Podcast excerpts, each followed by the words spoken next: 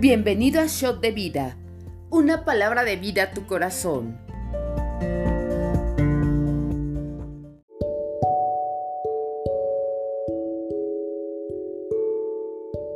Hola, ¿cómo están? Bienvenidos al devocional.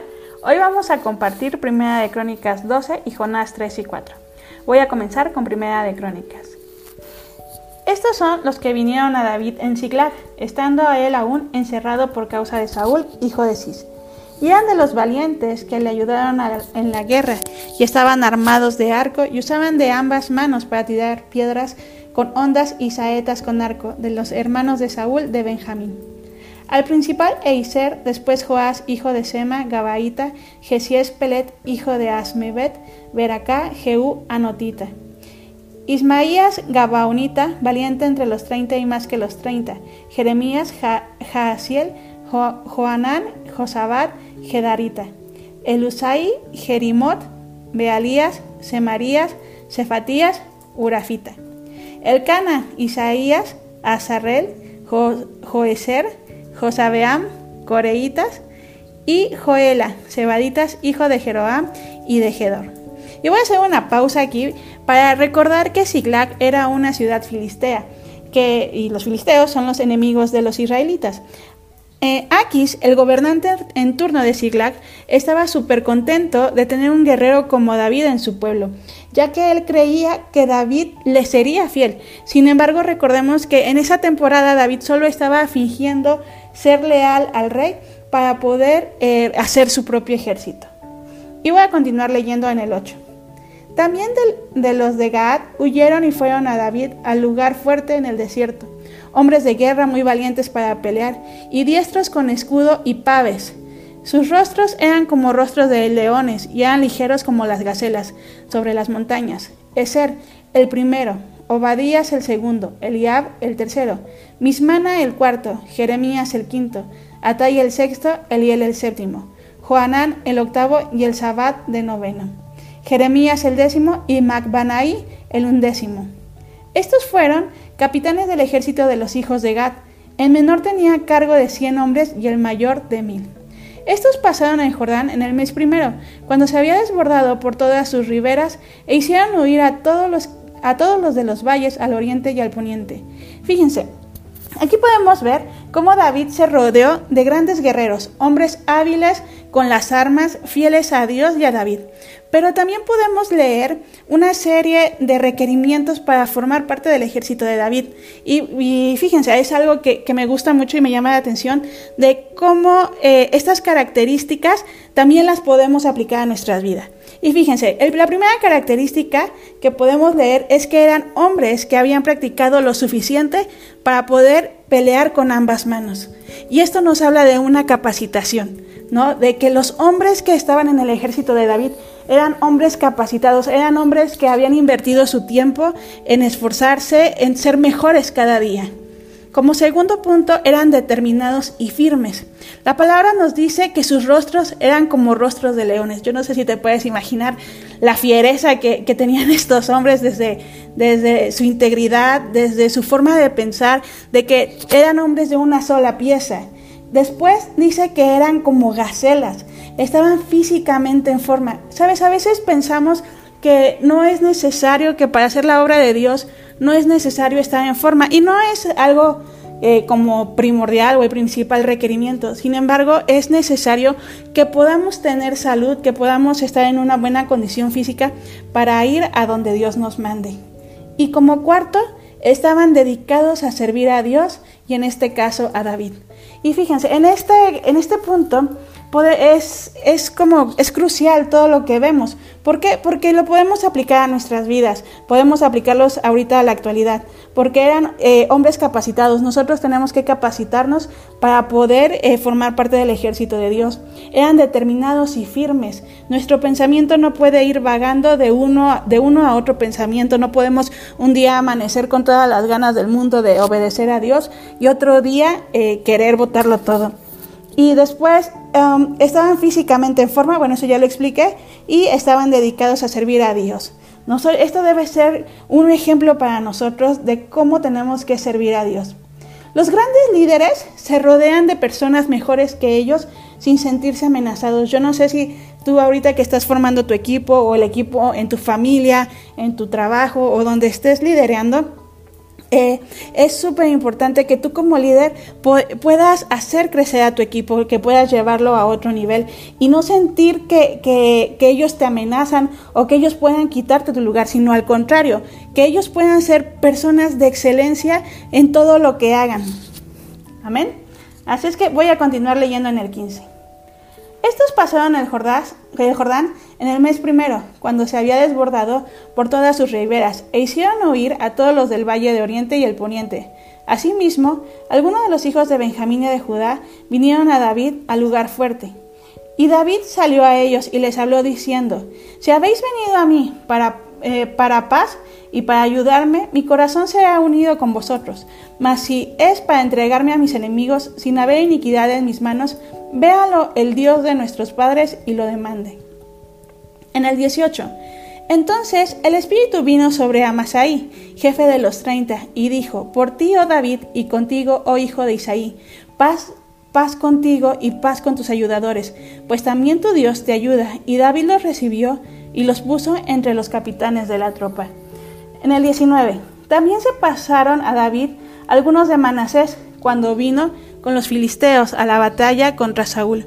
Pero David no les ayudó porque los jefes de los filisteos, habido consejo, lo despidieron diciendo, con peligro de nuestras cabezas se, se pasará a su señor Saúl. En el 20.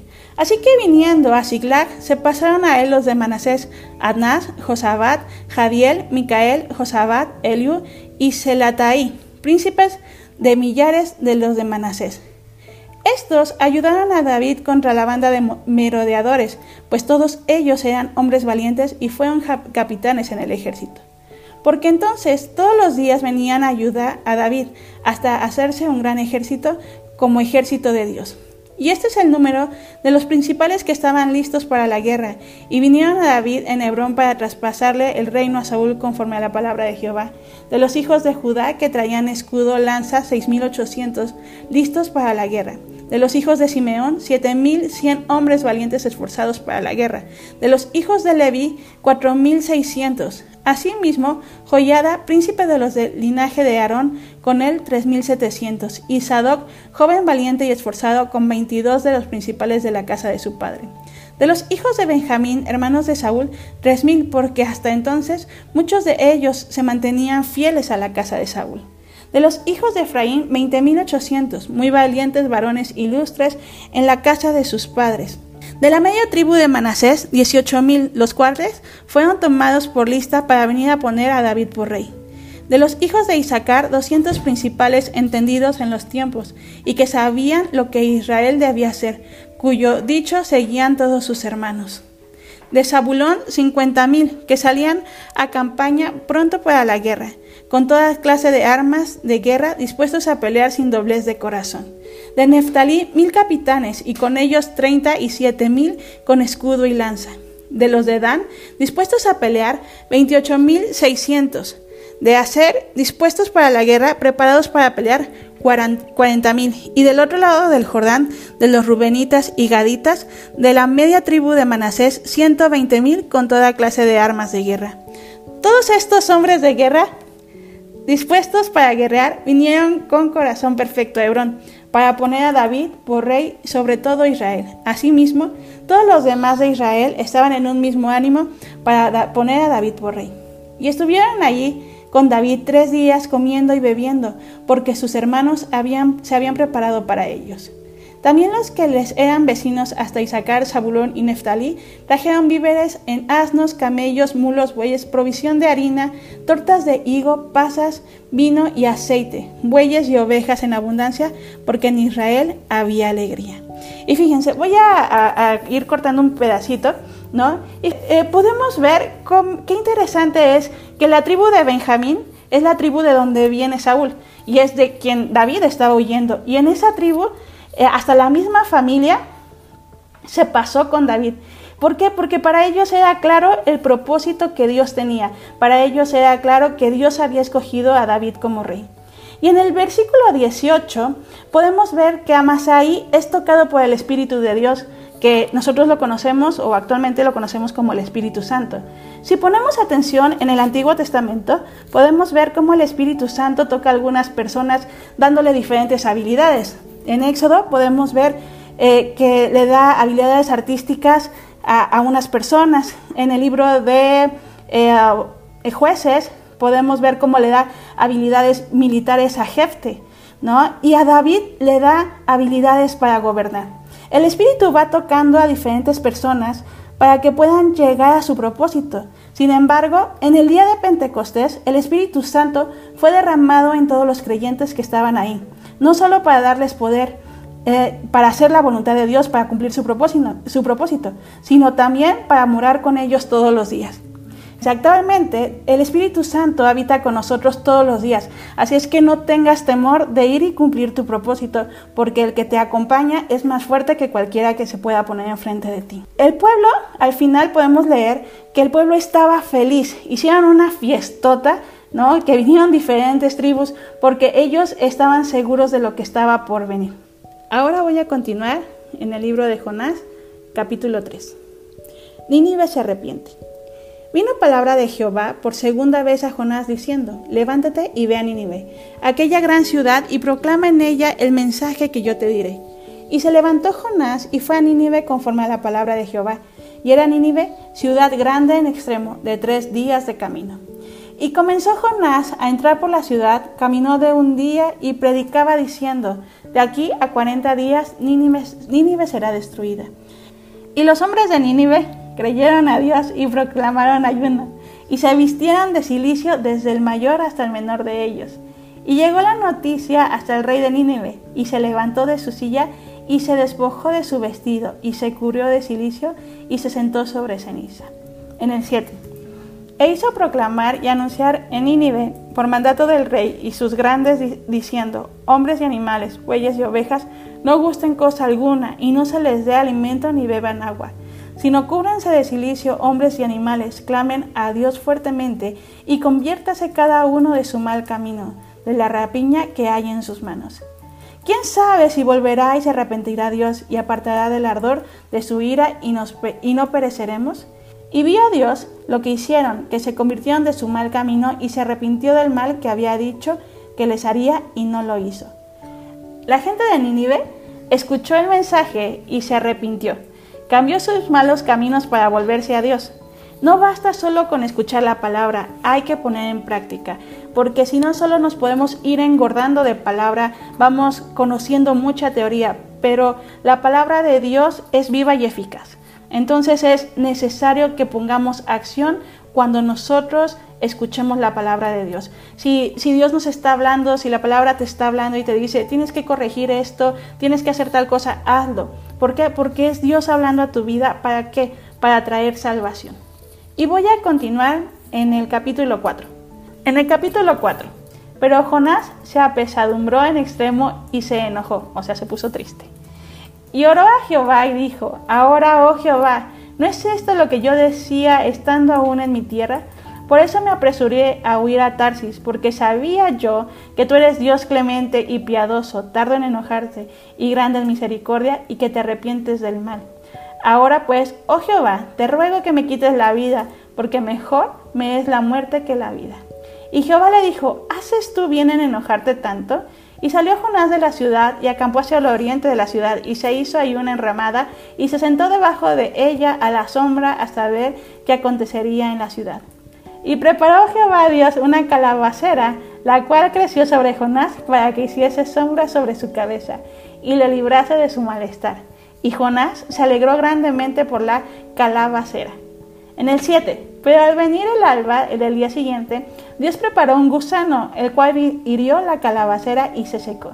Y aconteció que al salir el sol preparó Dios un recio viento solano y el sol hirió a Jonás en la cabeza y se desmayaba y deseaba la muerte diciendo, mejor sería para mí la muerte que la vida.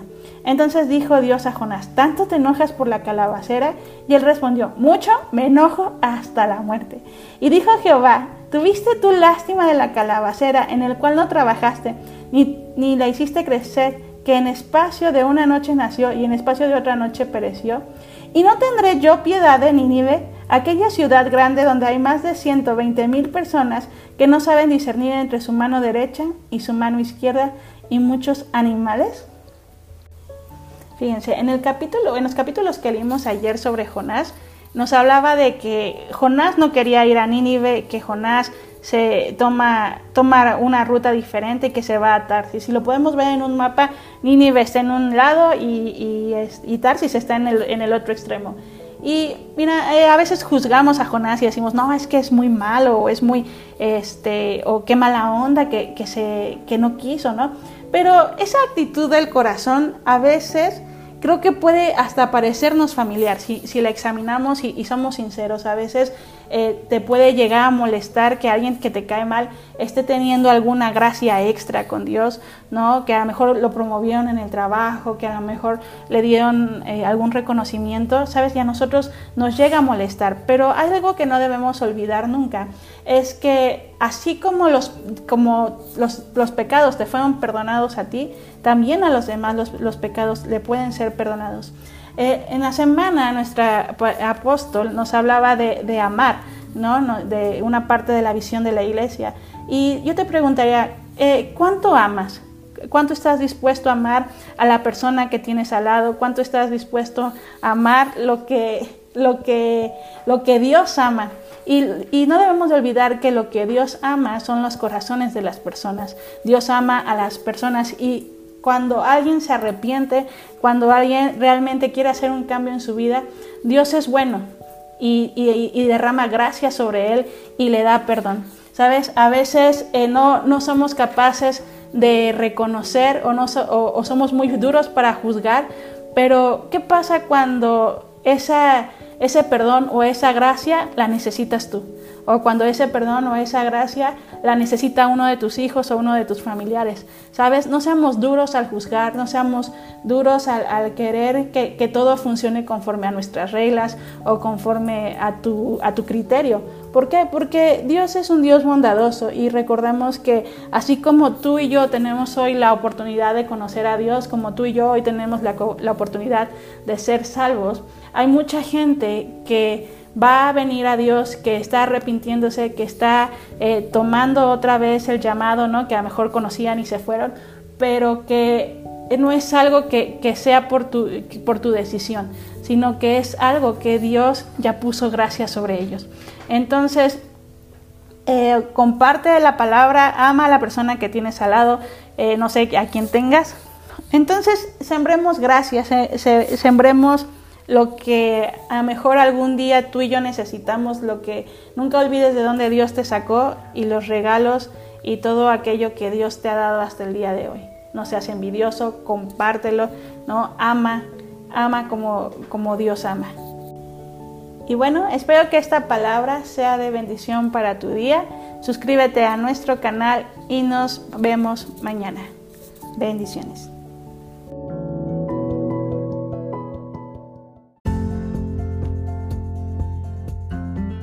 Conoce más en rnmexico.org.